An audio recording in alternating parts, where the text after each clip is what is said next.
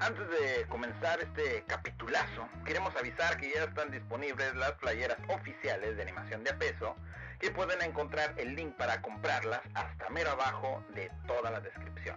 Pueden apoyarnos monetariamente y la verdad nos ayudan para seguir creando capítulos como el que hoy vamos a tener.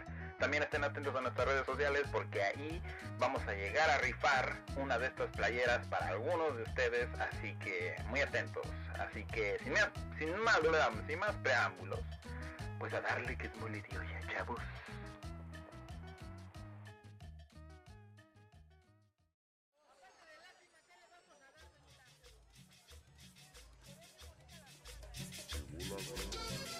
¿Y Hugo? ¿Eres experto en animación? Pues nosotros menos. Bienvenido seas a este mundo de la animación que muchos amamos, pero de una forma más vulgar. Aquí vamos a dejar a un lado las etiquetas, donde profesionales se vendrán al barrio a contar sus experiencias, consejos y hasta chistes sobre su rol en esta gran industria de la animación. Humor sin censura. Y una forma nueva de ver este gran mundo, tanto digital como tradicional. Pásenle a la animación de a peso, donde cada dibujo es más barato.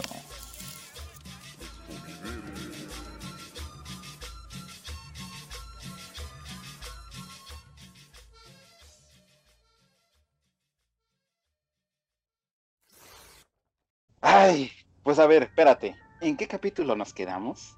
En el capítulo 8. Bienvenidos sean chavos a esto que es su podcast. Nuestro podcast, el podcast del invitado, el podcast de ustedes. Animación de APS y tenemos... ¿Qué invitado? ¿Qué invitado tenemos hoy? La verdad. Capítulo 8 y tenemos a una persona... A ver, primero que todo, la animación tiene muchas pinches ramas y de ahí sale que el doblaje, que la animación, que el storyboard y todo esto. Y a través de esto hay personas como nosotros que se dedican a admirar la animación. Y entre todo esto hay un grupo bastante famosito por ahí, ah, ya digo, ¿no? Este, muy reconocido llamado Atomo Network. Y hoy tenemos un invitado de ahí mero, un diseñador gráfico que la verdad se rifa con todo lo que hace, la verdad eh, los videos y todas estas cosas que ustedes ven en Atomo Network no podrían ser posibles si no fueran por este chavo. Así que demos la cordial bienvenida a Remy Vargas. Gracias, gracias. es un honor por estar aquí. Saludos a todos. Amable audiencia, es un placer estar aquí con ustedes. Uf, aquí, en el estudio, ¿eh? porque estás aquí con nosotros, en pleno COVID. es de nosotros. Sí, la verdad es que el COVID nos importó nada y esto no es ninguna llamada por Skype ni nada por el estilo. Es un acto en presencia por... Esto es compromiso. Ah, claro, estamos, grabando en en directo. así que con un Nokia estamos grabando ahorita. Este, pues a ver, ¿por dónde empezamos? primero que todo, pues muchas gracias por haber aceptado la invitación. Sabemos que tienes una agenda bastante eh, ocupada, eres un hombre importante. Eh, pero es más, yo me quedaría corto si empezar a hablar de lo que tú haces. Así, por, eh, ¿por qué no te pasamos los micrófonos? No sin antes hacer presente a Gama en este podcast. Uf, aquí estoy. siempre escuchando todo lo que dices y como siempre de acuerdo. Y eh, también digo muchas gracias por haber aceptado la invitación de estar aquí con nosotros en animación de a peso y estamos ansiosos de escuchar lo que nos tienes que contar. Claro. No, no, no, al contrario. Es, eh, es, un placer. De, de hecho, increíblemente, pues yo estando en varios sitios, o sea, mi, rol principal es estar en internet y estar de chismoso en todos lados. Entonces de la nada estoy entre esos grupos de Facebook de, este, de animación, de ilustración y demás.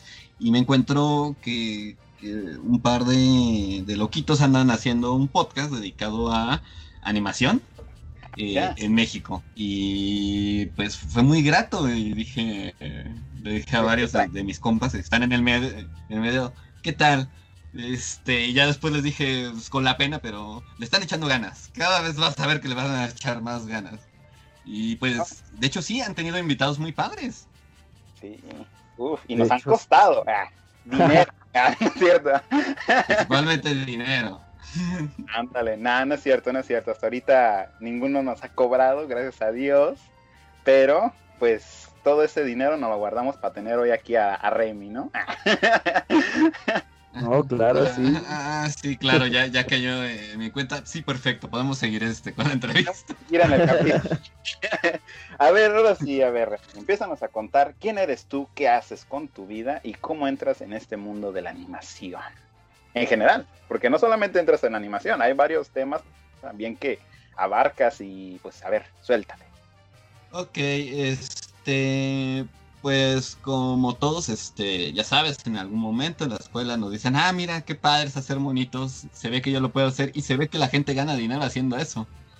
Y te das cuenta que a lo mejor no se gana mucho dinero, por algo se llamará animación de peso, de a peso, pero este, sin lugar a duda es un mundo muy apasionante, por lo cual en algún momento, eh, de estas veces que llegas a sobrevivir en, en CCH Oriente, Dices, este, wow, aquí hay una carrera que, que más o menos cumple con lo que quiero entrar, eh, hacer y Ujú. estudio la licenciatura de diseño y comunicación visual en la eh, Escuela Nacional de Artes Plásticas, antes conocida, ahora conocida como FAT. Y pues eh, hay principalmente mucha de la gente que me vio involucrado ahí. Dijeron, pues es, es que a este güey le gusta mucho la animación, conoce mucho de los temas de, de cultura pop y este arte que, que es consumo para masas. Y es que es un factor muy importante. O sea, una de las cosas que personalmente no me llega a agradar mucho de algunas comunidades artísticas y es que ven eh, que el arte eh, para consumo popular es mal visto, es menos y demás y es una situación eh, muy fea para mí porque yo conozco a mucha de la gente que está tras de películas, este, varios proyectos interesantes eh, en doblaje y demás que ponen toda su pasión. Incluso es, es a veces muy divertido ver películas que están terriblemente filmadas, pero llega la gente de doblaje en, en español y le mete un amor y un sentimiento y, y se entregan a, a, a un ridículo que dices, wow, o sea, en mi idioma original jamás vería esta película. Que alguien le está metiendo ese, ese sentimiento, esas ganas de, de hacer algo con este producto. Ajá, este se vuelve una experiencia completamente deleitable. Ajá. De ahí, pues, te- obviamente tienes que terminar la escuela, ah, por lo cual estuve, pues, en trabajos y demás. Estuve trabajando en algún momento, este, en eventos de cultura y, pues, incluso ahí veían esa intención. O sea, este güey siempre que quiere, este, que tenemos proyecciones de, de cine o demás, siempre quiere poner, este, películas animadas, eh, siempre quiere como que traer un plus, un extra y, eh, creo que ya pudiste ver un poco de, de mi trabajo, siempre tiene esa vena o que es muy colorido o que tiene ese aire muy a la Cartoon Network y demás, entonces eh, el diseño y la animación siempre han sido algo eh, para mí importante que cada que tengo oportunidad lo reflejo en mi trabajo. Y de ahí. Eh, Ajá. Y de ahí, no sé si no sé si quieren que les platique cómo llego a, a lo Claro. que es este Esa- proyecto esa- Toma Network. Esa iba a ser mi pregunta, la siguiente pregunta. Así que tú suéltate. Ok. Pues este llego, llego a Atomo Network eh, gracias a un amigo, el cual quiero mucho. Muchos de los escuchas supongo que lo conocen, Chucho Calderón, el sujeto detrás de la zona cero. Claro. Y ah, como es difícil olvidarse ese spot. Empieza una amistad, este, como muchos de nosotros, de manera virtual con este el buen Chucho. Y en algún momento yo dejo este trabajo que te, que te comenté antes. Por lo cual decido eh, eh, empezar a tomar eh, una un diplomado y me dice Chucho, oye, están buscando gente que se... Están buscando a alguien que se quiera hacer cargo de la identidad de, de Atomo Network. y mucho de el trabajo en redes y cositas relacionadas a ello.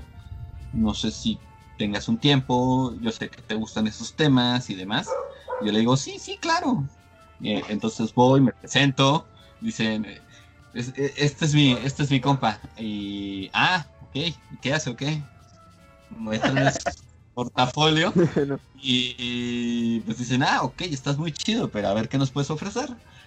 Y fueron unos cuantos meses de prueba en los cuales vieron, no, pues obviamente me quiero quedar con, con este güey entiende muy bien lo que es este la animación, la cultura pop y demás y sabe transmitirlo a una audiencia. Porque es muy curioso que mucha gente tenemos mucho de este tipo de pasiones, pero es difícil comentárselos y de una manera que los demás puedan entender estos gustos. Por ejemplo, he tenido amigos, no sé, que les gusta mucho el rap y también es un género que me gusta pero te van platicando así de no es que tal y tal y este y tienes que escuchar eh, de tal país o tales o tales artistas y demás y entonces hay veces que es complicado eh, hablarte de temas si no conoces aunque sea un poco de ellos. Entonces una de las partes más importantes respecto a hablar de animación que es mucho lo que hacemos en Atomo Network es eh, visualizarnos como estas personas que a lo mejor, por más que les apasiona, eh, no tienen ciertos conceptos básicos que yo creo que es uno de los logros o es porque Atomo Network logró este logró hacer esta simbiosis con su público que es el que no sabes qué es un storyboard, no sabes qué es este pitching o demás términos este, anglosajones. Ah, mira, con gusto te los presentamos, te los presentamos con tus caricaturas favoritas y este y de una manera eh, divertida que te pueda gustar. Y si no me crees, ahí tenemos la, la legión de fans gigantesca que tiene Cletos. Oh, sí, cierto. No, y aparte pues también como una, una forma como un poco más moderna, ¿no? Para poder enseñar todas estas cosas que muchos, como, es que he visto, he visto muchas personas como que se, como que de un día para otro se levantan, ¿no? Y dices, ah, no mames, yo quiero hacer mi anime o quiero hacer mi caricatura y piensan que nomás es como, ah, nomás voy a hacer unos dibujos y voy a mandarlo a donde sea, pero pues chavo, pues lástimamente la realidad a veces pega fuerte y pues hay cositas que tienes que saber sí o sí, ¿no? Y por eso eh, existen ese tipo de contenido que tanto ustedes hacen y pues Atomo también puede regalar a, las, a la audiencia en sí. Pero, a ver, en específico, ¿tú qué es lo que haces aquí? Yo principalmente lo que llego a hacer en Atomo Network es este... Llevo las redes sociales de esta increíble, este increíble proyecto. Y ah, de vez en cuando llego a hacer edición de videos. Entonces, alguna vez, si, si se les ocurre, y yo les hago la invitación que se darán cuenta de mucho del estilo que tienen cada uno de los editores, voces y demás, si se van a los créditos.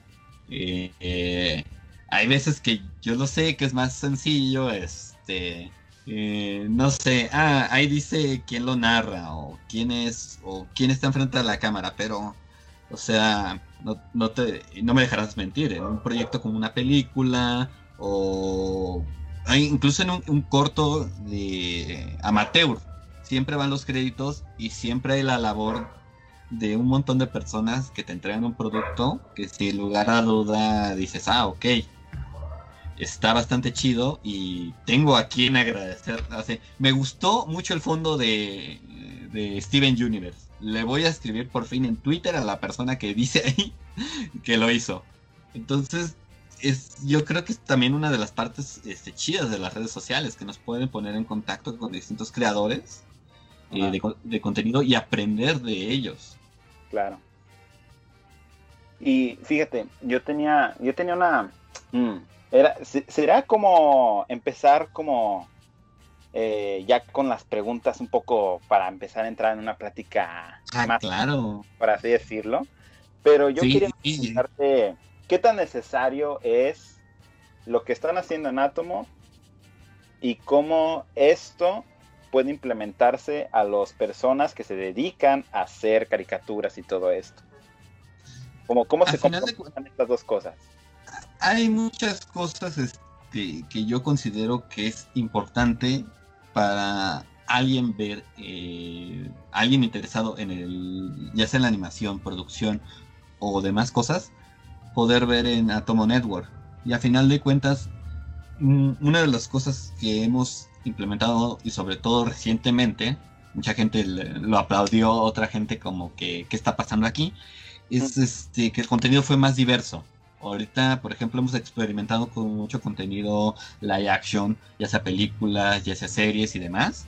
Y hay gente que le ha encantado.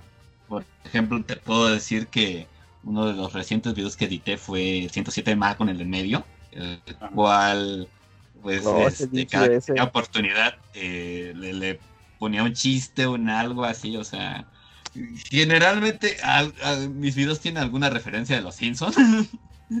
Eso es una primera, una primera pista para que puedan darse cuenta de que yo edité el video. Es tu sello personal.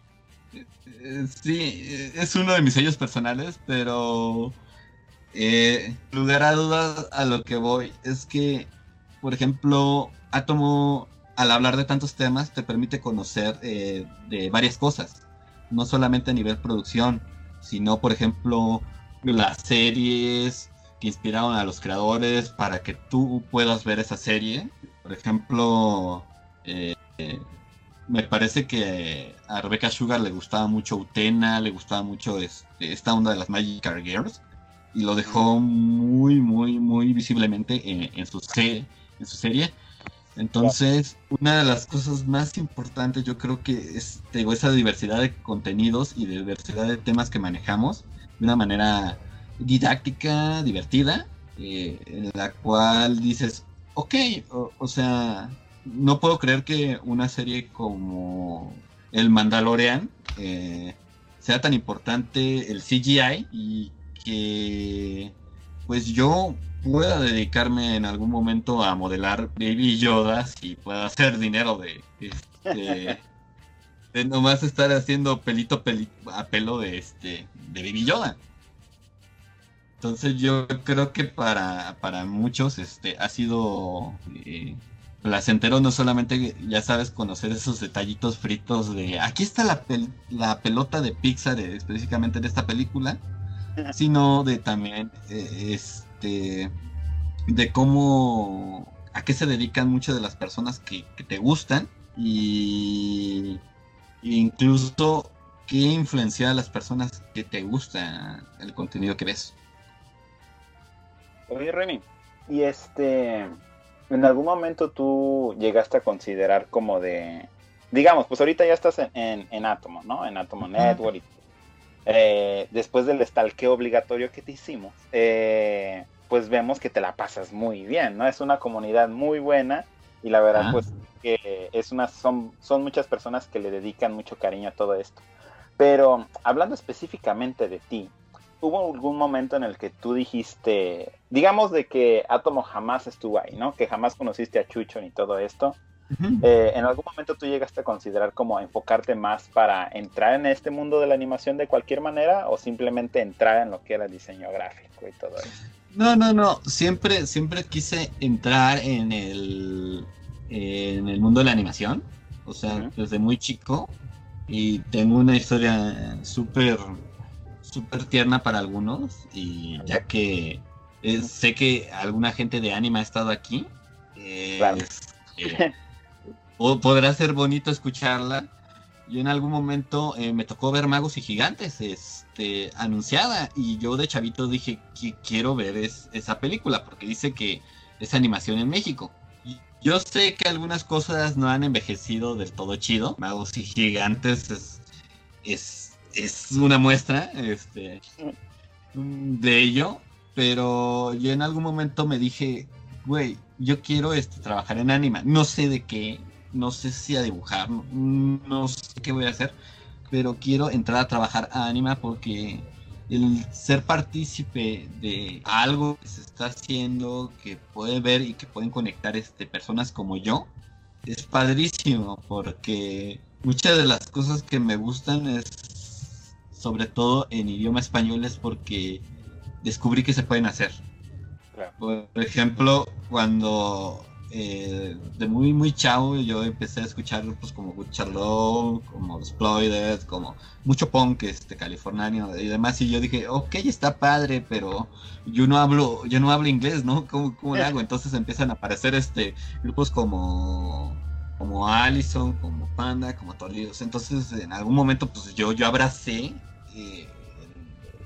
le llamaron Happy Punk aquí en México por el hecho de que pues, qué padre que se esté haciendo aquí en México ya de que si ya nos metemos este, con puristas de, la música, de que los rips sean robados y, lo demás, eh, que sea un copy-paste, ya es otro tema. Yo estaba feliz, al menos en aquel entonces, descubrir que se estaba haciendo punk en México y punk en español, porque yo creo que a veces no, no valoramos mucho de lo que tenemos aquí. Claro. Pero como volviendo a la, volviendo a la pregunta, eh, pues eh, te digo, me fui enfocando a... Yo sin saber, o sea, nunca había tenido a alguien como...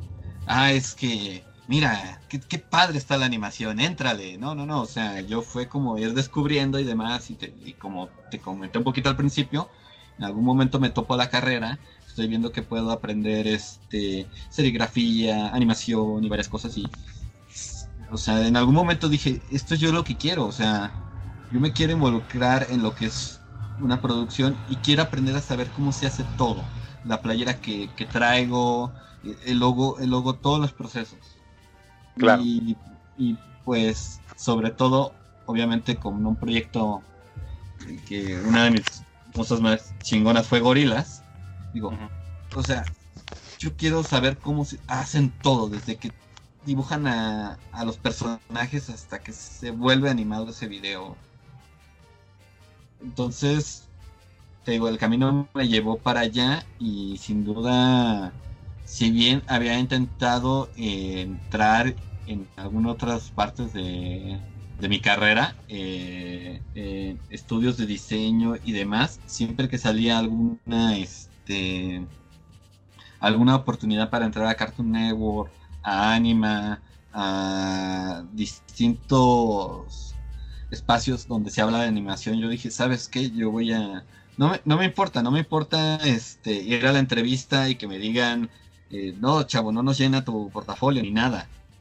O sea, para mí era más importante hacer el intento hasta que alguien alguien dijera, ¿sabes qué? Si está chido, pásate para acá. hasta que pegue, tratar de... Sí, hasta que pegue, porque... Chico pega. Porque hay, hay un aspecto que mucha gente que está entusiasmada entrar a, a este ramo eh, del entretenimiento es que o solamente esta decepción, porque obviamente durante la carrera, y yo creo que todos tuvimos a ese amigo de, es que yo quiero trabajar en Disney y Pixar y demás. Claro, y yo digo, claro que se puede, claro que se puede, pero, o sea, no esperes que llegar con tu portafolio a, Orlando y decir, oh, oigan, e, e, esto es lo que yo hago. Te van a decir, sí, esta padre está muy apasionada, pero pues ahorita no estamos buscando. Generalmente, cualquier persona este, que te vaya a contratar busca antecedentes. Claro que es vital y es importantísimo el talento y yo le diría a, cualquier persona que nos esté escuchando ahorita, sí, claro, clávate en dibujar, dibujar, dibujar o, o, modelar en 3D o lo que hagas todos los días. Pero una cosa es la insistencia y otra cosa a veces es solamente estar en el lugar adecuado, eh, tomarte una chela con alguien, oye, ¿te gusta la animación? A mí también me gusta la animación y llega en algún momento, ¿sabes qué? En un proyecto, jalate para acá. O sea, por ahí alguna vez lo escuché, la suerte no es otra cosa más que el tiempo, el tiempo que le llevas, este, el tiempo que en algún momento vas a conectar con algo y la preparación. Probablemente te puedas encontrar con, con Lasseter, con Fabro, con, con personas que tienen un puesto importante este, dentro de, del medio, ya sea donde tú te quieras dedicar, pero si tú no tienes algo que enseñar o demostrar en aquel momento, eh, difícilmente te van a contratar, ¿me explico? O sea... Si no te van a pelar. Ajá, es una realidad. Entonces, eh, si realmente algo te gusta, te apasiona, eh, debes dedicarle el tiempo, pero al mismo, pero de la misma manera es esta parte de eh, pues, relajarte, tratar de conocer personas y demás. O sea, es, este mundo no es otra cosa sino de, de Ya te lo platiqué. En algún momento te digo, yo llegué eh, por, por, alguien que ningún, en ningún momento yo pensé, ok. Es más, este cuando me enteré que Chicho trabajaba en, en Anima, dije, wow, qué padre, te felicito. Eh, qué chingón. En algún momento ya estaré ahí y sorpresa, en algún momento estuve ahí. Sí, claro. y todo esto sucede pues a través de, del networking que le dicen en inglés. claro, claro, claro, esos hermosos términos anglosajones. sí. Eh, ¿Cómo es esa, esa frase que dice Dross? en el sentido anglosajón. Anglosajón, en el sentido anglosajón de la palabra. Oye, Remy, fíjate, hay muchos animadores, eh, la mayor parte independientes, podría considerarme yo, eh, y parte de la comunidad, tanto mexicana como ahora internacional, llegan a ver el festival Pixelatl como la cúspide de la animación, ¿no? Tanto de parte de Latinoamérica como de otros. No vamos a decir de que este, no hay otros eventos, pero es un evento en el cual tú has estado y quisiera saber cuál ha sido tu experiencia personal al estar en un tipo de evento así y qué es lo que tú has notado, visto, sentido, olido a través de este gran evento que es Pixelatos. Ok, Pixelatos. De entrada, a mí me gusta a veces hacer comparativos y mm. así como, como el rock en México tiene al Vive Latino, este, eh, el rock anglosajón, y ya no tanto porque ya se meten otros géneros, eh, tiene el Glastonbury, el Lollapalooza. Sin duda, lo que es Pixelatul ha sido como el festival eh, de rock para, para el mundo de la animación. ¿Cuál ha sido mi experiencia dentro de estar del festival? Curiosamente,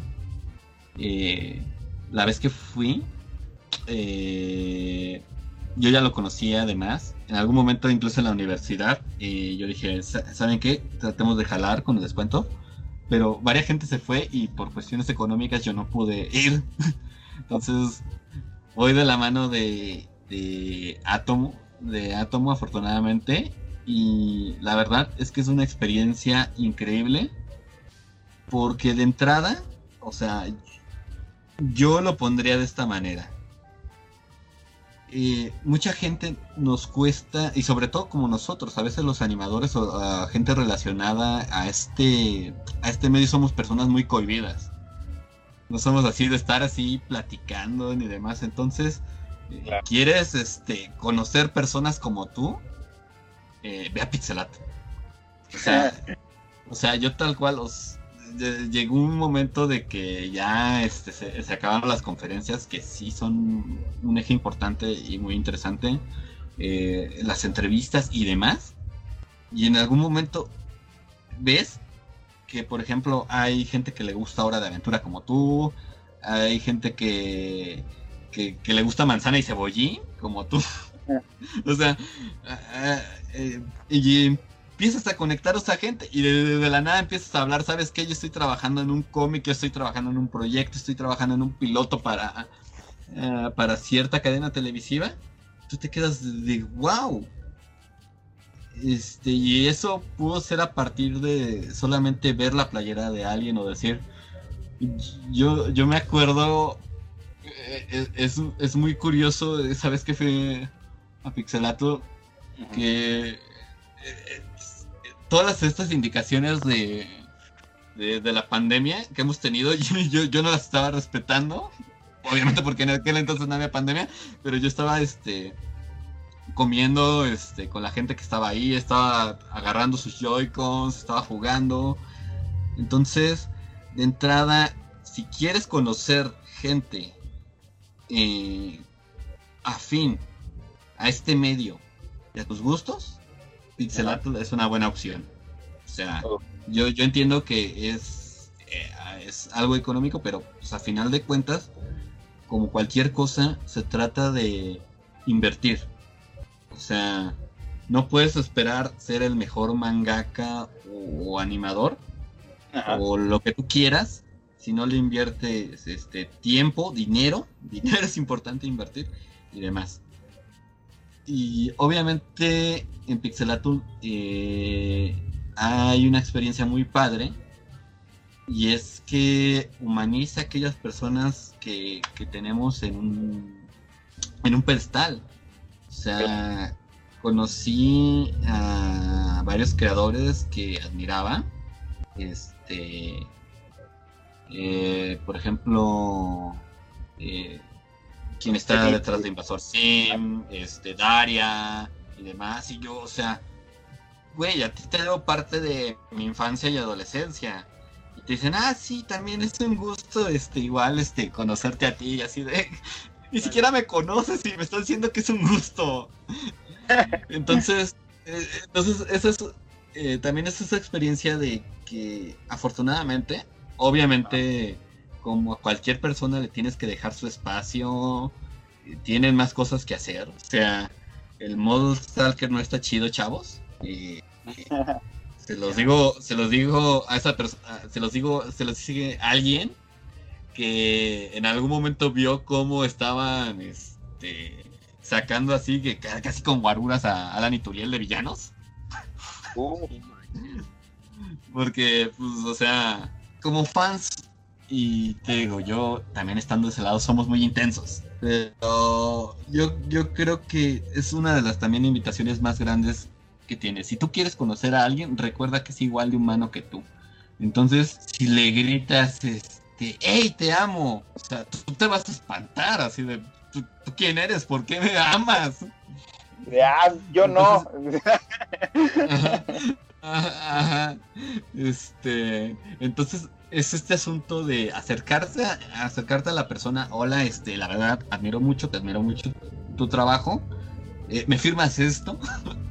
Entonces es mil veces este eh, que que no te creas, o sea, yo también estando en algún momento he estado en convenciones, he organizado digo cositas así y y les encanta a las personas ver que hay tanto gusto o ánimo por verlas, pero al mismo tiempo es así como no quiero que te me avientes encima.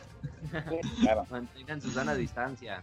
Ajá, entonces este espero que espero que si en algún momento salimos de de este encierro, de esta cuarentena eterna de, de 40 años, este sí aprendamos a que podemos tener contacto con las personas, no solamente eh, eh, en vivo, sino que al mismo tiempo, si te quieres acercar a alguien, acércate como te gustaría acercarte a ti. Entonces, te digo, yo tuve la oportunidad de, de- de decirle eh, a- al creador de Víctor Valentino y demás. Ah, tu- tuve la oportunidad y creo que es invitado de aquí, Axur Eneas. Yo recuerdo que la primera cosa que le dije, no me lo vas a creer, mi madre es una es un gran fan tuyo. O sea, cuando vio el tutorial por primera vez mi mamá se quedó de wow, está bien bonito, cómo se mueve, cómo la- las vocecitas, todo, todo. Entonces le entonces hay veces que no le tienes que decir a, a la gente que admiras, tú eres mi mayor ídolo y demás, sino hola, ¿cómo estás? Soy fan. Sí, luego los. Entonces, ajá, yo, y otra cosa, este, tampoco tengas miedo a hablar de lo que tú haces. Y en algún momento, este, pues era nueva y me dijeron, ¿tú quién eres? Ah, pues, yo estoy llevando el proyecto de, eh, de Atomo en la parte de redes. Y mucho del contenido está ahí y demás. Oye, qué padre, pues de vez en cuando he visto sus publicaciones, sus memes, sus demás, me reí con tal cosa. Por ejemplo, cuando eh, conocí a Madeleine, Treviño, eh, eh, fue, fue alguien increíble, es alguien súper humilde, súper increíble. la agregué después de mis contactos, hicimos algo un videomeme respecto al famoso baile del mapache. Bueno, por lo menos famoso que para los que estamos aquí este, dentro de este medio y que pudimos ver el piloto, y me dijo, lo amé. Está muy divertido y espero que en algún momento no Cartoon Network no diga este, ¿saben qué? este click me es suyo. Pero sí. A veces es medio rarito, ¿no? el copyright es algo eh, muy que hay que tener mucho cuidado en este en este medio y no es porque obviamente eh, va a llegar este Cartoon Network o alguien más así como que a demandarte o algo o demás pero entiendo una vez entendiendo un poco el mundo de la animación y es, por ejemplo, algo que, perdemos mucho, son las cuestiones legales. Por ejemplo, a, mí me ha pasado una situación muy chistosa donde eh, colegas han registrado sus... No se les ha olvidado registrar sus proyectos, pero le ponen esa famosa R de registrado y han tenido problemas legales precisamente por ese asunto de que o sea, no puedes poner un material así como tal, o sea, tienes que un proceso legal para registrar una marca. Y te digo, se nos olvidan muchos factores, o sea, eh, hay factores económicos, sociales, políticos, legales, que involucran a la animación. Y pues, pues curiosamente son otras formas de entrar a la, animación. Oye, Remy, pero mm. fíjate, es, muy hermoso todo lo que estás contando, la verdad. se nota el, tiempo y la experiencia que has agarrado a través de los años, pero creo que viene esta pregunta, que Gama ya está sonriendo porque ya sabe qué pregunta es. Eh, mi villano favorito de Dragon Ball evidentemente es Majin Buu, está muy chido, está muy cotorro y Saga es una de las mejores. ¿Te respondí? no, en serio, suéltala. Este, todos tenemos momentos difíciles a través de nuestros trabajos, a través de nuestras vidas, que a veces se llegan a envolver en estos trabajos. Y yo quería preguntar, ¿cuál ha sido o cuál tú consideras un momento que de verdad te quebró? No tanto en, vida personal, pero también en el tiempo que has estado en, en Atomo o justo antes de entrar o en cualquier momento que tú decidiste decir, yo no estoy hecho para esto, yo mejor me dedico, no sé, a vender bonais o lo que sea. No, curiosamente... Eh me ha pasado lo contrario, me ha motivado y sobre todo hay que aprender. Hay, hay veces que hay que aprender que tú no todo lo puedes. Porque yo he conocido gente muy talentosa que yo voy a doblar, voy a escribir, voy a este eh, hacer todo de mi animación, todo, todo, todo. Este, incluso voy a pagar este un sitio web para colocarla y un montón de cosas, ¿no? O sea, y, he tenido proyectos que, me han involucrado así, que yo voy a hacer todo, voy a, armar y demás. Y la verdad es que uno no puede. O sea, no puede, no puede con todo. Entonces, una de las cosas que me ha gustado tanto del proyecto como de estar en Anima dentro dentro de Anima fue ese asunto de que la labor de cada uno de los miembros es importante y que probablemente si tú no puedes hacer algo, alguien más te va a ayudar a ti. Entonces, eh, hay veces que, por ejemplo, eh, yo estoy frustrado. Antes de la llamada te decía que, ay, es que no encuentro, y ay, es que el maldito render y demás. ¡Ah!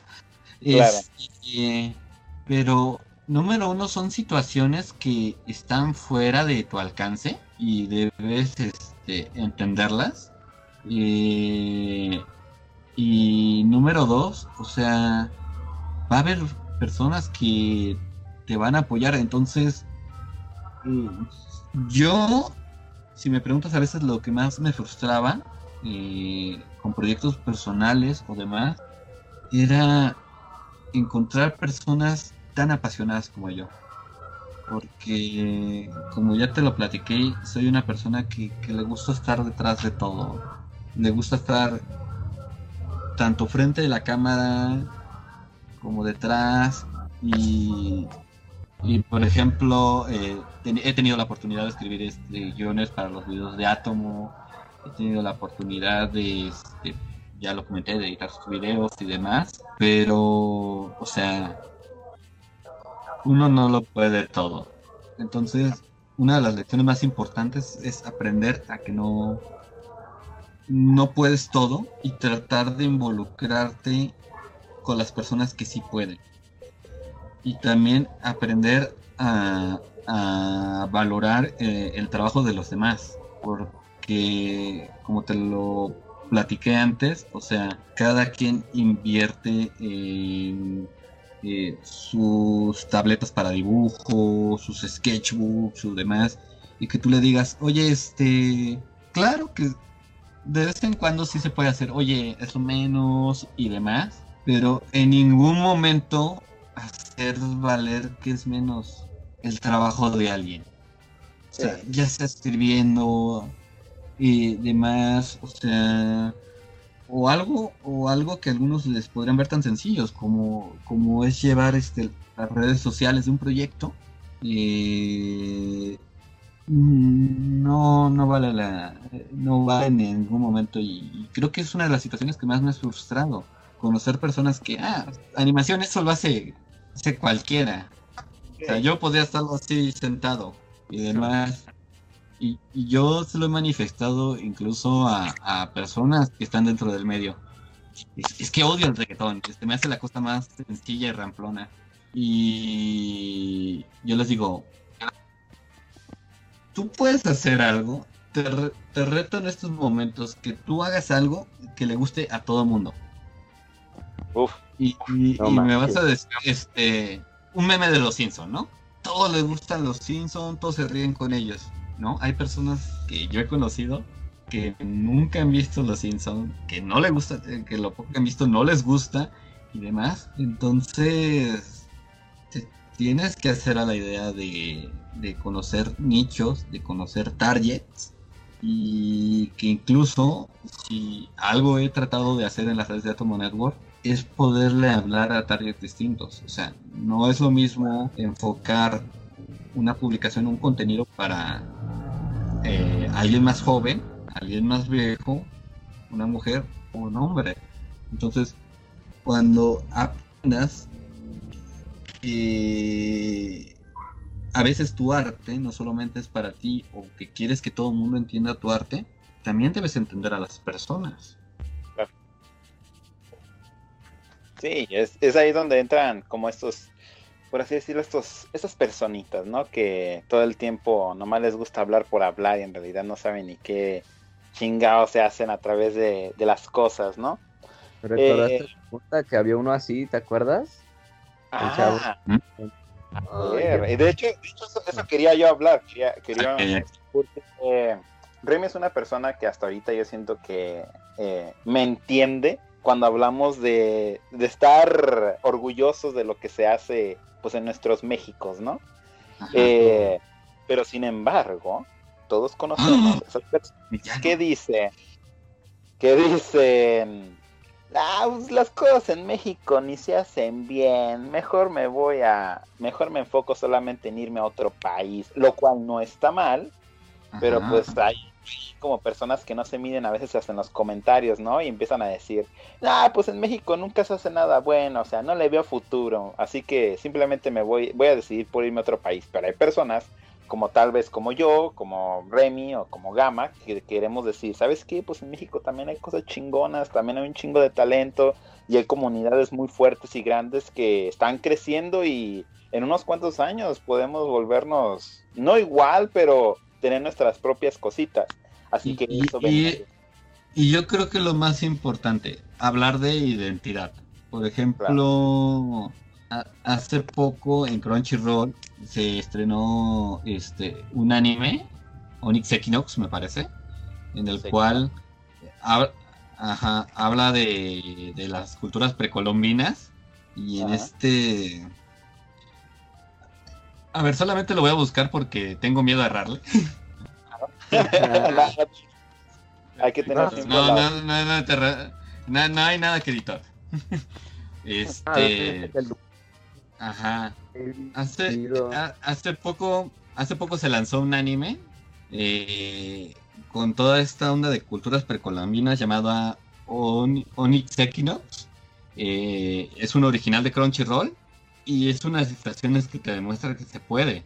Hace no mucho también, eh, este no tengo el nombre, pero un chico en Chile se animó a, hacer su un, manga respecto a Yoyos me, me parece y se, se, pudo hacer se pudo publicar en Shonen Jump una de las revistas más importantes de este de lo que es el manga y el anime en Japón eh, eh, se estrenó Coco eh, y recientemente se, y próximamente se va a estrenar Encanto, una película basada en el folclore colombiano. Entonces, y ahorita solamente estoy hablando de cosas que a nosotros nos pueden gustar. Porque ahí está otro caso, ahí hay un Bad Bunny, que es un puertorriqueño, que Estados Unidos le hace el feo a Puerto Rico, pero sin embargo la está rompiendo en todo el mundo. Ah, hay gente que cada vez jala más artistas latinoamericanos y toman estilos visuales o demás, quieren aprender de esto y y es algo muy muy muy cabrón como para cada vez que salga un producto mexicano hacerle el feo y que solamente alguien lo venga del extranjero lo venga a validar. Yo creo que es un error muy grande que varias personas estamos cometiendo. Porque eh, yo no te yo no te voy a mentir o sea hay casos en los cuales este pues para incluso el mexicano solamente es ponerle colorcitos calaquitas y, ya está. Sombreros y zarapes y ya. Como si todo fuera este un promocional del día 5 de mayo. Pero hay un sinfín de, riqueza cultural, eh, no solamente en México, sino en toda América Latina, que está esperando a ser visibilizada. O, o que, digo, no nos podemos, y para mí fue muy chistoso en algún momento, no me acuerdo en qué serie fue, hay, hay un evento de lucha eh, eh, en Bolivia, en el cual hay mujeres este, este, se llaman cholitas, eh, que para nosotros podría ser una equivalente a alguien con zarape y demás. Eh, y viene un extranjero y dice, necesito mostrarlo en alguna serie, en algo, en algo. Entonces, si ponemos atención en muchos productos americanos, quieren hablar de México, quieren hablar de Latinoamérica, pero si nosotros no estamos interesados en comprar nuestros propios productos, o sea, saben de alguna manera, este, por ejemplo, Disney que pueden vendértelo de una manera muy padre como es Coco, pero ¿tú crees que se van a arriesgar a más? O sea, nos salió a Coco a toda madre, este, eh, vamos a querer hacer algo de con la Llorona o con alguna otra tradición que hay pues no va a ser. ¿Por qué? Porque ni siquiera el mismo público está interesado. No lo quieren. Recientemente, recientemente, este, todo el mundo está flipando con una colaboración que hubo con Marvel y, este, y la AAA. Y la gente en el extranjero se está acabando eh, todos, esos, todos esos productos. Y aquí en México, pues, ah, mira, este, un luchador, eh, qué bonito. Eh. Y sí, yo creo que es un error eh, grande que hemos tenido. Entiendo por qué. Entiendo que a veces queremos medir con, con varas de calidad enormes. Pero al final de cuentas, a mí me ha tocado ver, hay gente muy apasionada que lanza ese cortito con temática mexicana o demás. Y en algún momento lo ve un extranjero y dice, ¿sabes qué? Jálate para acá.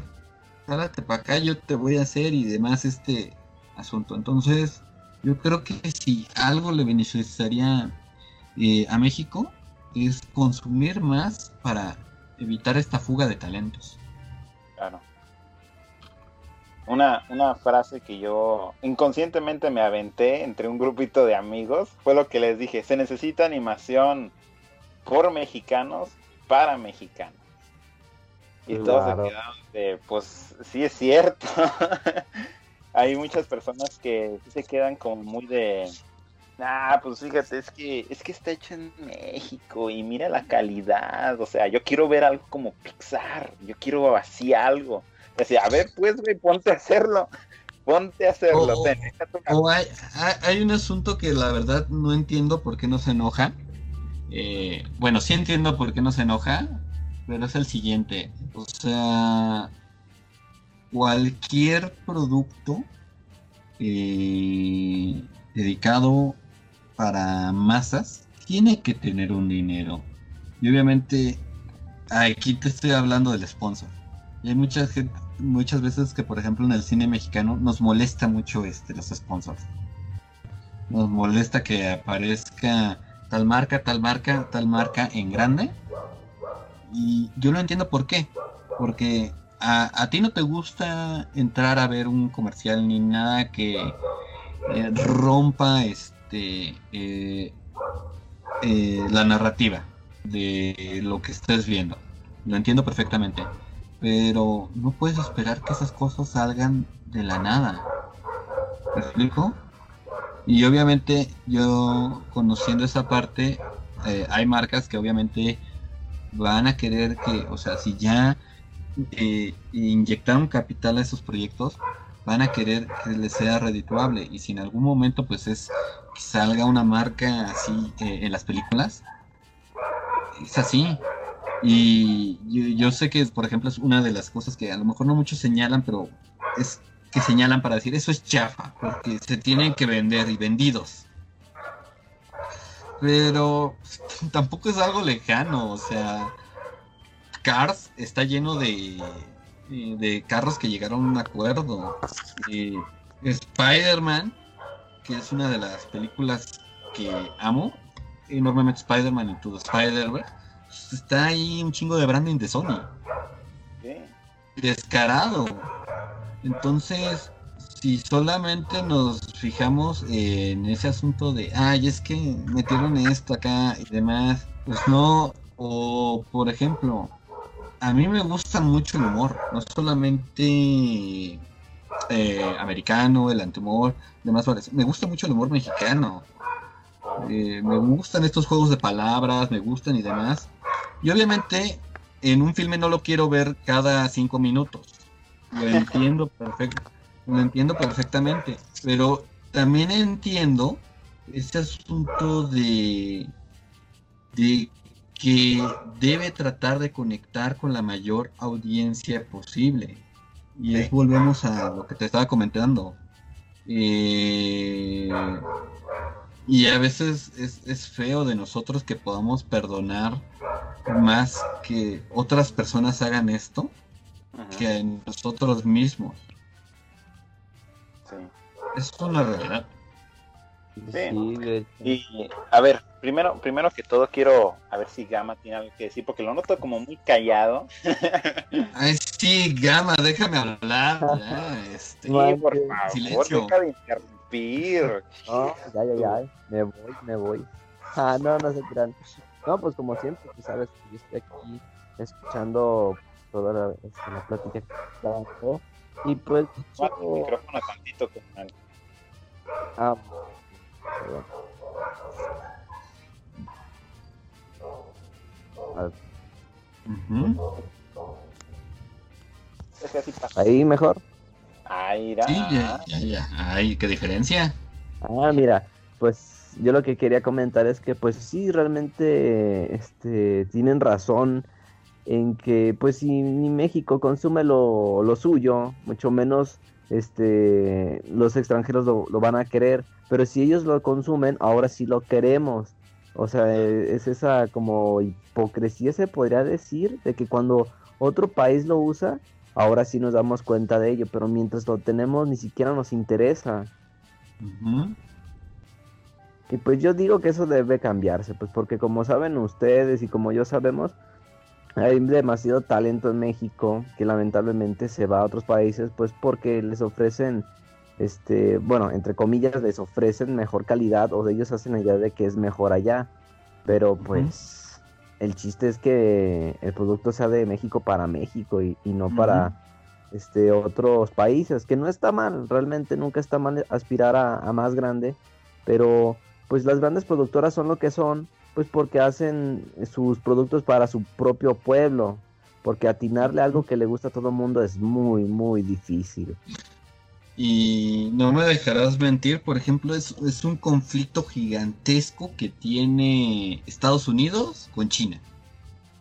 Uy, al sí. menos, bueno, al menos hablando en cuestiones de entretenimiento, o sea, saben la cantidad de capital que puede inyectar una eh, que puede inyectar una taquilla china a Estados Unidos y te lo juro tratan de entrar lo más que pueden pero hay dos cuestiones muy importantes muy importantes. O sea los chinos van a ver cine americano para reírse de él.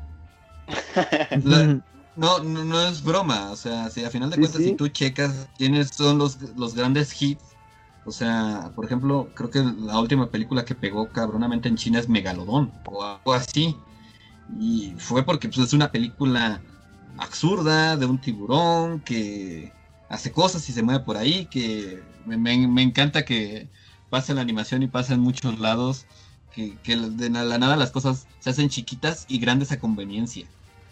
Y cambian de perspectivas. Es, es- es un aspecto mágico.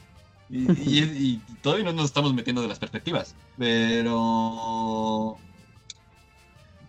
Pero, por ejemplo, eh, los, los americanos crean algo como Capitana Marvel. O, o el caso que, que yo puedo escuchar rayos y centellas ahorita cuando lo nombre Mulan.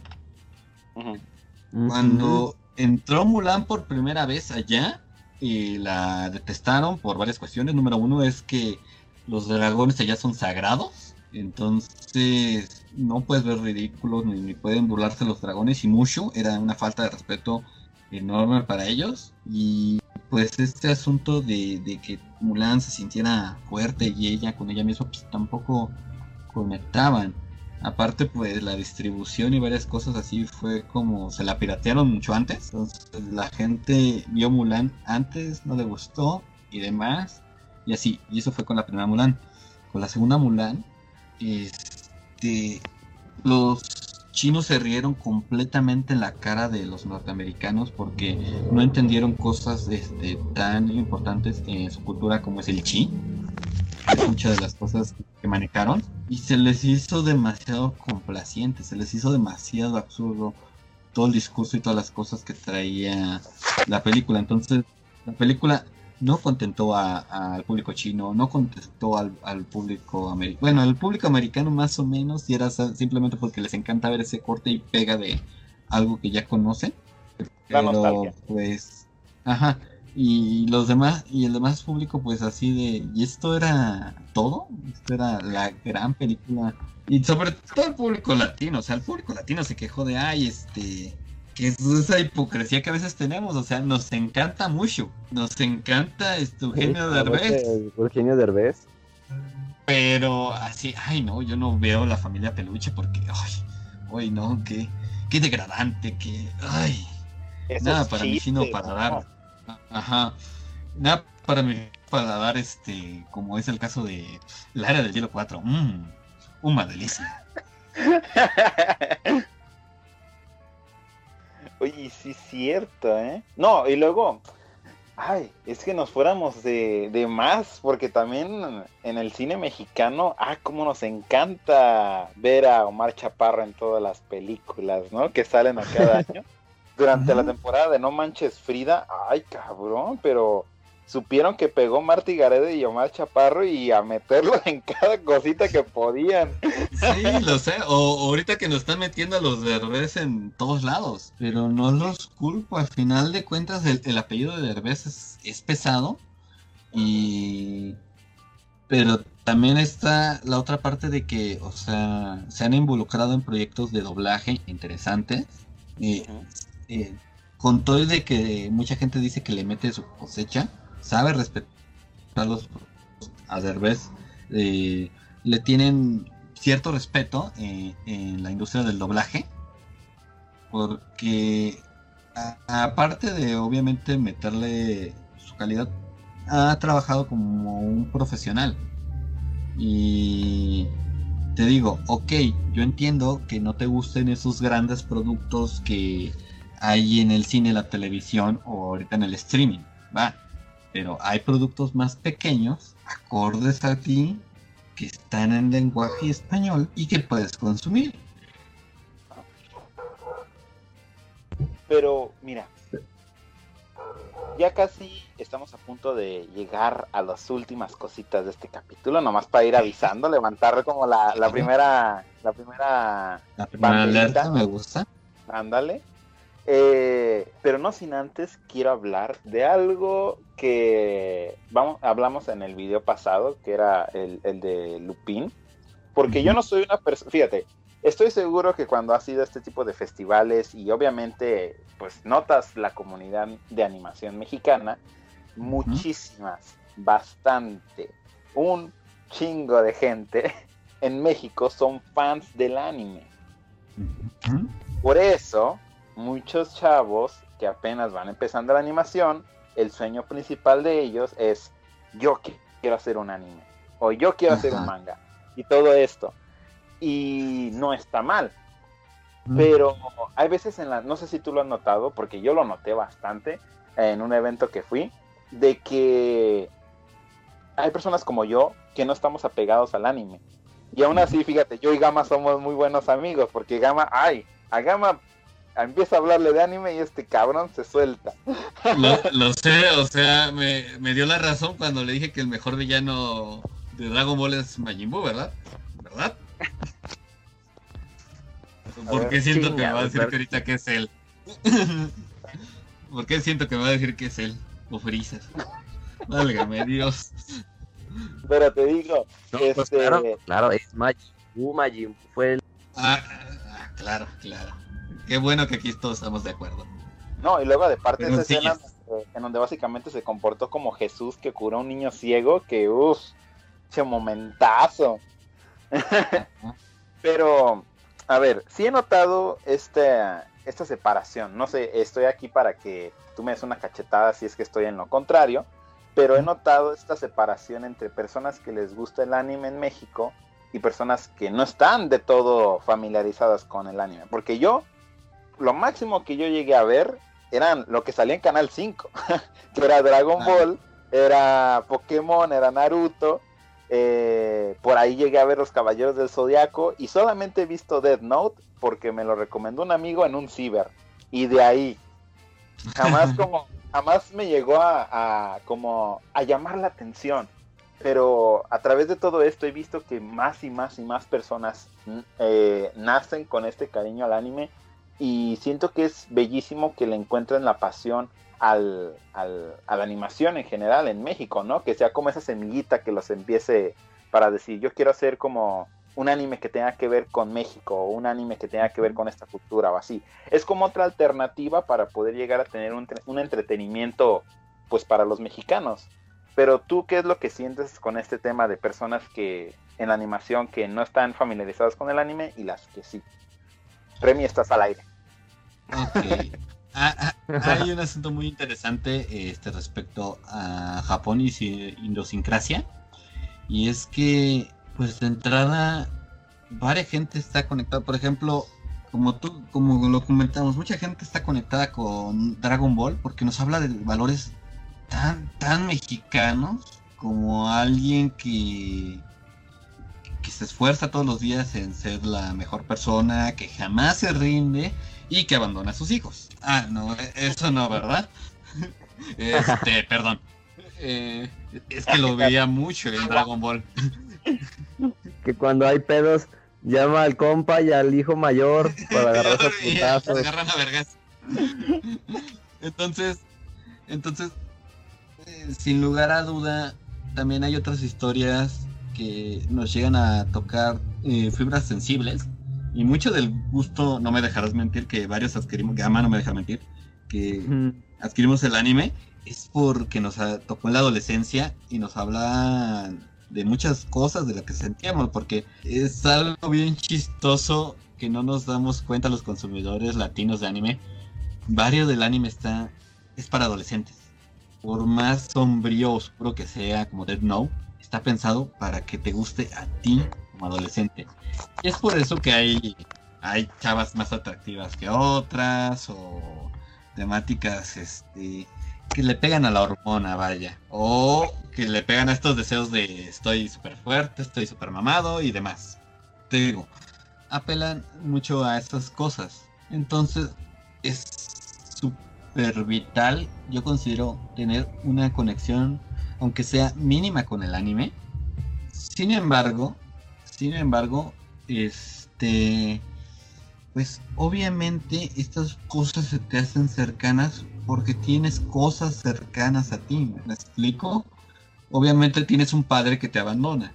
Digo, no, perdón. Este, obviamente tienes situaciones este, similares como, por ejemplo, hay gente que vio Slam Dunk. Dijo, oh, yo quiero ser basketball. Porque está padrísimo y porque técnicamente me quiero ver igual que un dibujito animado. Y Quieres sí aplicar las mismas técnicas. Ajá. Eh, o sea, todo nace a partir de, imitación y demás. Y lo, es lo chistoso. Muchas veces vemos algo, nosotros como público latino, y buscamos adaptarlo, traerlo a, a nuestro entendimiento y demás. Por eso yo no estoy en ningún conflicto donde los animadores sean fanáticos de, del anime, del manga. Ya vimos que hay posibilidades de llegar a puntos muy altos dentro de la industria. Sin embargo, no te puedes, o sea, el mayor crimen que cometemos muchos es cerrarse. Yo solamente voy a ver anime, porque el anime es cultura. Y lo es todo. Y lo es todo, ¿no? Y se nos olvida también que hay aspectos como, esta es una pequeña ventana a todo lo que es la cultura ah, japonesa. Es algo, es algo íntimo. O sea, a mí por gusto he estudiado este, historia de, de Japón y a veces como ven el Japón en la actualidad. Y pues hay conflictos de que les gusta, pero no se les gusta el anime y demás cositas así, o sea, e, e, es nuestro hijo raro, lo tenemos que, presentar al mundo. ¿Qué le vamos a hacer? Es nuestro eterno adolescente. Este, entonces, eh, es un error pensar que solamente el mundo es como te lo muestra el anime. Al mismo tiempo de que si llegaste a conectar con este con este estilo de animación es porque probablemente tenías algo cercano. Por, Si algo te por absurdo que, ajá, por absurdo que suene, supiste antes que existían los signos zodiacales y dijiste, ¿esta, esta cosa qué? Ah, os suena muy padre y está bien. Aparecieron de nada los caballeros del zodiaco. Wow, wow, as- así quería que siempre fuera el zodiaco. O sea, chingadazos. ¿Cómo chingados? Eh, entonces, eh, eh, hay que aprender, y es lo que te decía, hay que aprender, o sea, yo traigo mucho de esto. Haz de cuenta que yo quiero hacer el próximo Dragon Ball, ¿me explico? Claro. Número uno, los japoneses no van a querer ver un, un calco tal cual de Dragon Ball. ¿Por qué? Porque para eso tienen Dragon Ball. Pues sí. Eso es uno. O sea, van a querer ver algo que sea distinto, que les llame la atención. Ok, se le puede notar, ah, este personaje es muy parecido a Goku, pero al menos este salió de Iztapalapa. O algo así. Este, eso es lo, lo primero que les va a llamar la atención. Algo, algo que ellos no conocen. Van a conocer algo. no conocen. Esa es una realidad. Entonces, este, si, si tú esperas hacer el próximo shonen y demás, pues, pues clávate en lo que puedas comunicar, que tú conozcas y que se les pueda hacer llamativo. Porque lamentablemente hay dos aspectos muy importantes respecto al anime. Cuando te clavas con el anime, quieres dibujar todos los monitos como anime. Y de entrada tienes a 50 cabrones haciendo exactamente lo mismo. Y aparte, algo que a mí no me gusta del estilo anime, al menos en ilustración, son fórmulas así de cabeza, ojos grandes, todo. Y no me dejarás mentir, o sea, Gama no me dejará mentir, o sea, puedes así cambiarle el pelo, pinta monos y se convierten inmediatamente en otros. Literalmente, son el mismo pero con diferente cabello. Entonces, yo, yo entiendo incluso como en, eh, en tu caso, eh, uy, que pues, o sea, ¿para qué voy a ver lo mismo, lo mismo, lo mismo? Porque así, visualmente todos se me hacen exactamente lo mismo. Pero si algo, y eso es de que deberíamos aprender, si el algo ha hecho bien la industria del anime, es hablar de un sinfín de temas. Hay de voleibol, hay de básquetbol, hay de videojuegos, hay de idols, hay de ínfima cantidad de temas. Y de seguro hay uno para ti. La única cuestión, y esto es con todo, trabajo que quieres, con lo que te gusta consumir, con la música que escuchas. O sea, por supuesto que, que, que vas a decir que no hubo nada más grande que el rock de los ochentas y todo el tiempo te la pasas escuchando rock de aquel entonces. y te estás cerrando y es lo es lo más grave que puedes hacer cerrarte a, a experiencias. Claro. ve, ve anime. Ve otra vez Dragon Ball órale ahorita de una vez Ahorita mismo, a ver, ahí los dejo el podcast. De tarea. Dragon Ball. Y el GT de una vez. no no no es- eso te lo puedes saltar No, ya te pasaste. y te advierto que Dragon Ball existe ¿eh? Fíjate, yo, yo esto, esto te lo, te- esta, esta pregunta se me hizo como bastante, un tanto personal, porque desde que estuve en esa conferencia donde estuve eh, conociendo personas que la verdad les apasionaba un chingo el anime, me di cuenta de lo cerrado que yo había estado todo este tiempo, porque muchas personas como que llegaban conmigo y me dicen, ah, que no manches, o sea, no me decían el nombre como yo lo conocía o como yo lo había visto en internet. Me decían el nombre en chino y yo me quedaba, o japonés. Yo me quedaba en chino japonés claro así de, ¿de qué me estás hablando? Y ya me enseñaban y me decían, oh, es este. Y yo le digo, ah, el Attack on Titan. Ah, mira. Pues me hubieras dicho, Oye, ok.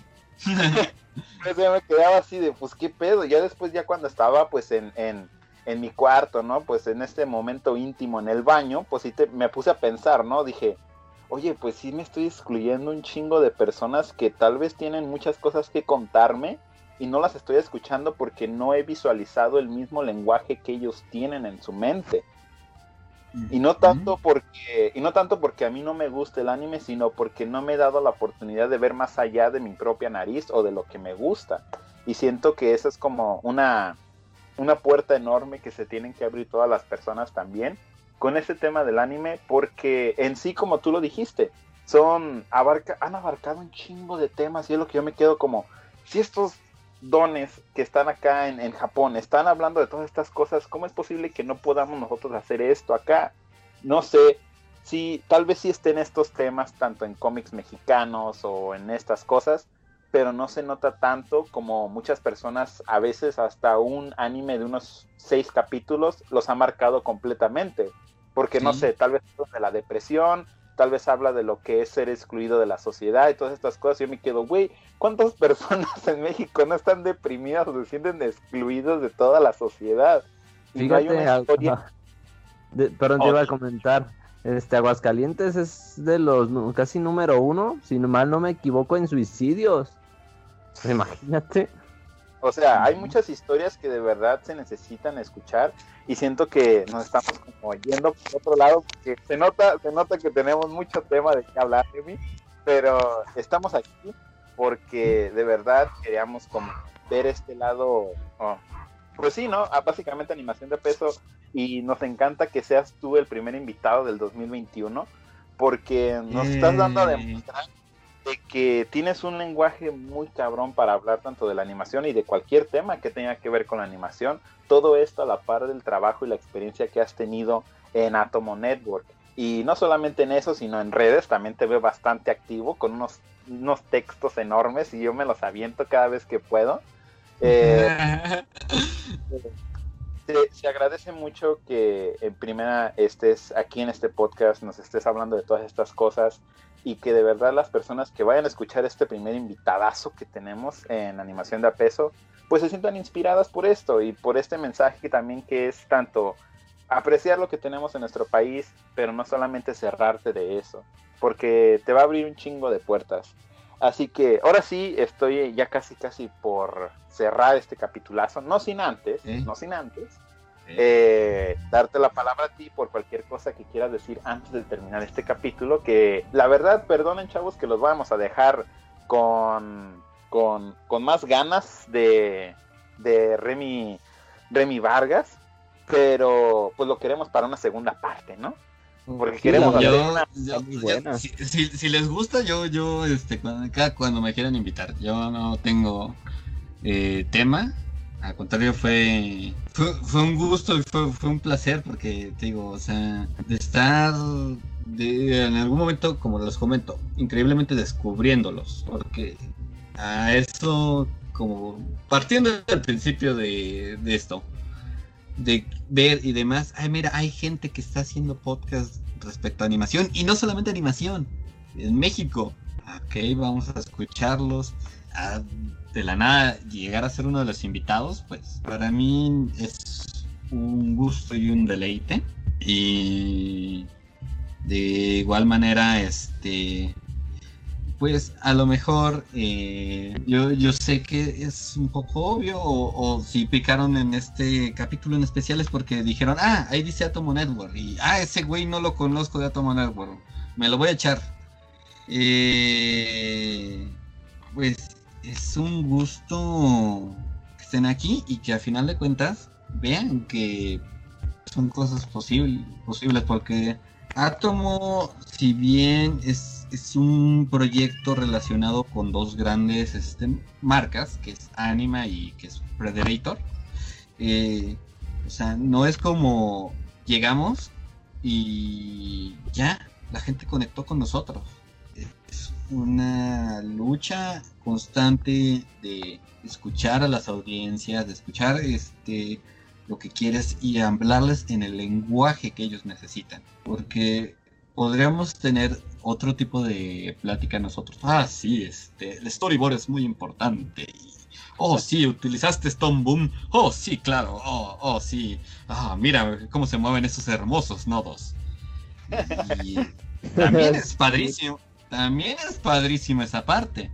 Pero a final de cuentas se trata de introducirnos y pues si de toda esta verborrea que les dije, algo les, les, les llamó la atención, les gustó, qué padre. Yo estoy feliz con al menos haberle cambiado la vida a un escucha. Uf, uf, qué, qué, qué palabra, Remy, la verdad. Uy, la verdad. Creo que ahorita me voy a llorar un rato. Ay, disculpe. No, vete a ver Dragon Ball. ah, sí. Cierra esto, Dragon Ball. Pero tú, a ver, Gama, antes de, antes de cerrar tú también, porque yo sé que siempre tienes algo que decir, así que adelante, estas son las últimas Sí, palabras. No has parado de hablar. Sigue, Gama, por favor. Claro, pues yo la verdad he estado disfrutando mucho de esta plática que nos hemos estado aventando. Como dice Liz, pues tenemos para segunda parte, pues porque la verdad las pláticas son interminables. Y pues de hecho yo me quedé con un pensamiento que como hablábamos tanto del anime, que pues hay gente que no se abre a ello. También pensé, pues también hay gente que solamente ve anime y no se abre a otro tipo de animaciones. Aquí el mensaje sería, hay que abrirse a todo tipo de animación. Si a uno le gusta, hay que experimentar, hay que ver, hay que este visualizar más allá de lo que a nosotros nos gusta, porque puede que no nos guste, pues está bien, pero y si nos gusta algo más a lo que estábamos cerrados, o sea, ya es ganancia. Y ya no solamente que te quedas con anime, te quedas ya con ah, animación francesa, este gringa, canadiense, um, futuramente mexicana. O sea, no te cierres. Hay que ver de todo si nos gusta, ¿verdad? Y yo, eh, en el remoto caso, ya, ya para concluir, ya poner los últimos puntos, este, ok, tú, tú, tú que estás escuchando esto, que llegaste de alguna manera a escuchar esto y dijiste, ok, yo, yo voy a hacer mi anime desde cero, solo, así, tal cual, yo voy a estar dibujando todos los días y así. Hasta la idea que te va a costar, te va a costar un chingo, eh, desveladas, dinero y demás. Pero puedes lograrlo. Y si no es como. Y si no es como salen las cosas, y si no conectó, a final de cuentas tienes todo ese aprendizaje para quizá intentarlo en otro lado. México también necesita animadores, ya lo platicamos. Y si no te gusta México, el mundo necesita animadores. Pero ya es cuestión de cómo fijes tus metas y qué vas a hacer cuando llegues a ellas. Yo creo que por eso le, le pegó a mucha gente Soul, por el asunto de que, ok, yo también estoy buscando algo. Y el ya que lo consigue, ¿qué va a seguir? Entonces, pues, por eso no hay que cerrarnos, porque en algún momento nos vamos a quedar eh, ahí detenidos en, en un mar de, en un océano de cosas que, ¿y ahora qué vamos a hacer con nuestra vida? Mm, Es todo, ya me callo. Muy cierto, realmente. Y no, Pensando acá de que íbamos nomás de, ah, sean los vidrios y ya, pero nos vamos con un mensajazo de Remy Vargas, que la verdad, este, te invitamos a que te quedes unos minutitos más, ya después de que terminemos la grabación, obviamente, para decir nuestros agradecimientos ya sin censura. Ah, no es cierto, pues no hay censura aquí. Pero, Madre. Este, pero pues sí, ¿no? Para dar los agradecimientos finales. eh, y para las personas que escucharon este capítulo y que les gustó y que esperemos que sigan más, este, les avisamos de que pues ahí están los comentarios. Ustedes pueden poner lo que gusten, sus experiencias, cualquier tipo de cosas que quieran contarnos. Nosotros estamos siempre al pendiente de escuchándolos. Y pues también ahí dejamos las redes de Remy, dejamos las redes de Atomo para que vayan a verlas. Este, y pues ya, chavos, la verdad, qué orgullo también que ustedes nos estén escuchando, que sean también ustedes nuestros invitados en este capítulo. Y pues no nos queda más de otra que decirles adiós por este capitulazo y cuídense mucho. De Besitos, verdad, se lo lavan. Nos vemos, cámara. Este, no salgan de casa si no tienen que salir, la pandemia todavía no acaba. No porque si año nuevo ya se acabó la pandemia. ¡Ah, Este, rayos!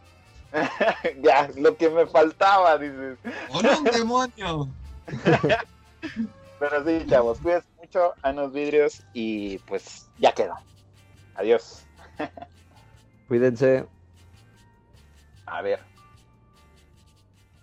Animación de a peso es parte de Luis Dimas, el podcast, donde se hace el podcast más gacho.